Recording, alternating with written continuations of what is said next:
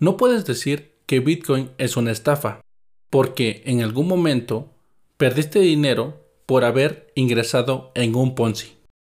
Hola, mi nombre es Alfredo de Confío. Esta semana será recordada como el día en que Bitcoin fue utilizado para orquestar la estafa más tonta y grosera de la historia de Crypto Twitter.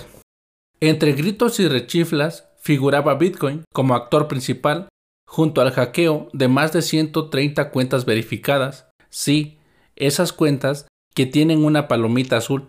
Esto me llevó a repasar con cada uno de mis conocidos que me preguntaban sobre el suceso y a explicarles el por qué el menos perjudicado tendría que ser Bitcoin. Porque una cosa es que la mítica estafa se apoyara de Bitcoin para extraer dinero de los incautos y no necesariamente sea el punto de fallo para señalar que Bitcoin sea una rotunda estafa.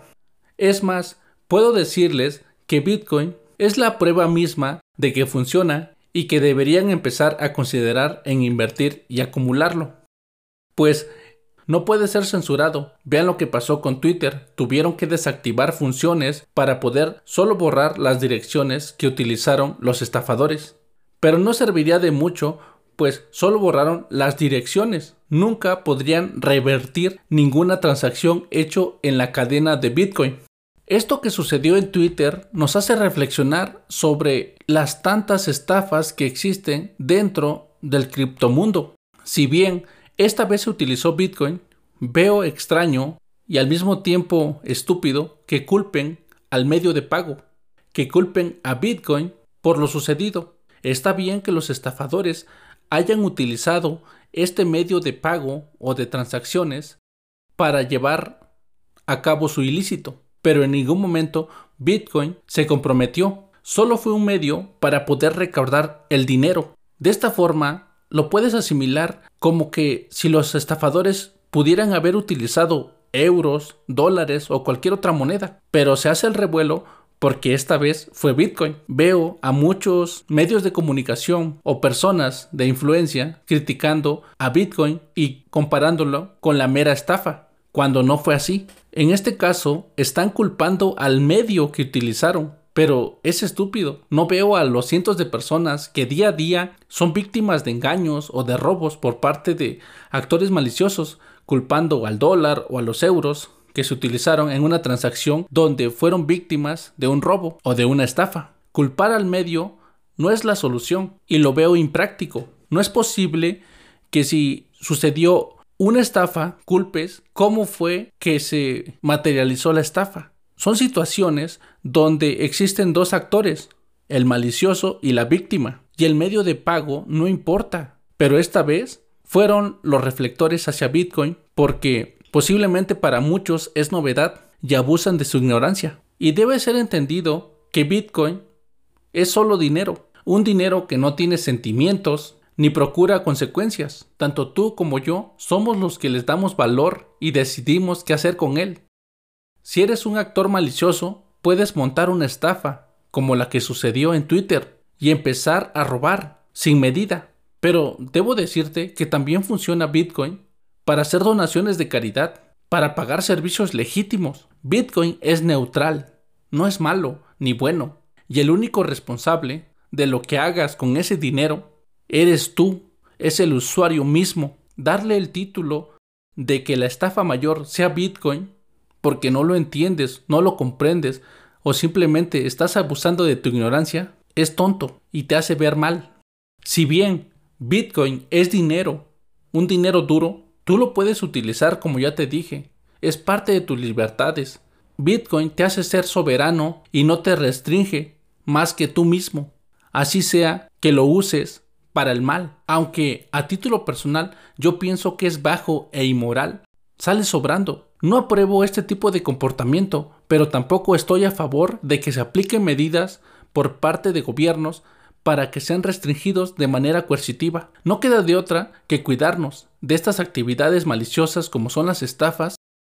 Hoy Bitcoin es parte de la polémica porque se usó en una estafa, porque muchas personas lo asimilaron como que Bitcoin es la estafa, cuando definitivamente no es así.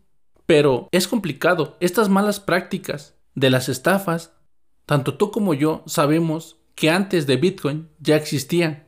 Ahora existen y existirán siempre. Es claro que hay personas artífices de estas estafas. Los verdaderos culpables son personas como tú y como yo, no un medio de pago, un medio de transacciones como Bitcoin. Bitcoin es neutral, lo vuelvo a repetir.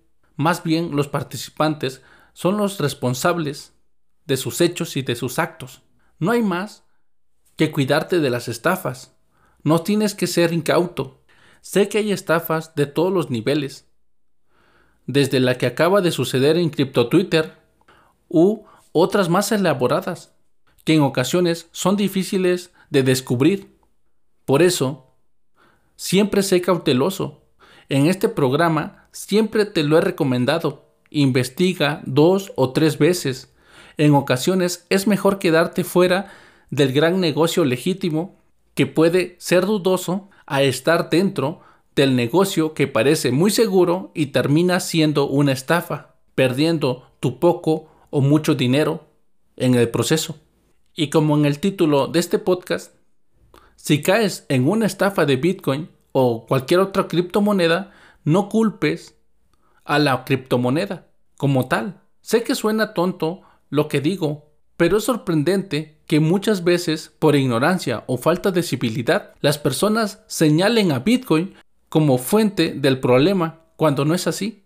Cuídate de los criptotubers que sigues junto con todos aquellos gurús que dicen saber sobre Bitcoin y cripto en general y me adhiero a este mensaje. Estoy cansado de que recomiendan estafas y demás poncis y que lo defiendan como un medio legítimo de vivir. Me importa poco si ellos ganan o no dinero pero tienen un micrófono y un foro y alguien que los escucha y son referentes.